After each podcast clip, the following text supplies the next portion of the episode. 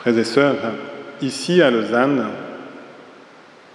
la pluie est en train de tomber. Il semble du reste qu'elle est en train de se calmer. En disant cela, nous voyons que la pluie est déjà un don gratuit de Dieu pour féconder la terre. Elle est un symbole de la parole de Dieu, elle est un symbole de la grâce de Dieu, appelée à féconder la terre de notre cœur. Et on s'aperçoit qu'on pourrait faire tout ce qu'on veut,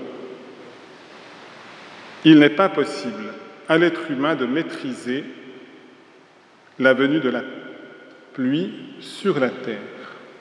De la même manière l'être humain, chacun d'entre nous, ne pouvons pas maîtriser la venue du Seigneur avec la richesse de sa grâce dans notre cœur. Et c'est ce que Saint Paul disait aux Corinthiens, qui sans aucun doute, parce qu'ils avaient certains dons charismatiques, eh bien, entraient dans une dimension d'orgueil pour revendiquer des droits. Or, Saint Paul leur dit, As-tu quelque chose sans l'avoir reçu?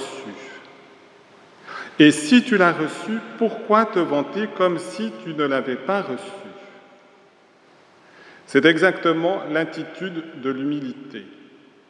L'humilité reconnaît l'extraordinaire don de Dieu. Elle ne minimise pas le don de Dieu. Mais l'humilité, c'est s'ouvrir au don de Dieu sans aucune revendication comme si nous pouvions avoir un pouvoir sur Dieu, mais simplement avec cette capacité d'accueil que Dieu lui-même a mis dans le cœur de l'homme. Et Saint Grégoire le Grand que nous fêtons aujourd'hui disait justement que l'homme a été créé pour son Créateur, pour s'ouvrir à la contemplation de son Créateur. Saint Grégoire a eu du reste cinq ans après ses responsabilités civiles, cinq ans d'intimité avec le Seigneur dans la vie monastique. Cinq ans de paix, de joie et de bonheur. Mais le Seigneur l'appelait à des tâches nouvelles et le pape de l'époque lui a demandé d'assumer plusieurs responsabilités. Et finalement, à la mort du pape, c'est lui qui lui succède, recevant l'ordination épiscopale et devenant, selon aussi une parole de Saint Grégoire, le serviteur des serviteurs de Dieu. Ce n'est pas parce qu'il est devenu pape qu'il a revendiqué un droit devant Dieu. Il s'est fait simplement le serviteur, l'humble serviteur dans la maison du Seigneur. Et malgré une santé délabrée, eh bien, il a porté beaucoup de fruits, il a été fécond, il a agi sur tous les fronts face aux barbares et en cherchant à les évangéliser, en préparant l'évangélisation de l'Angleterre face au dénuement et aux nombreuses épreuves de son peuple. Et ici encore, on voit Saint Grégoire acceptant la réalité telle qu'elle est.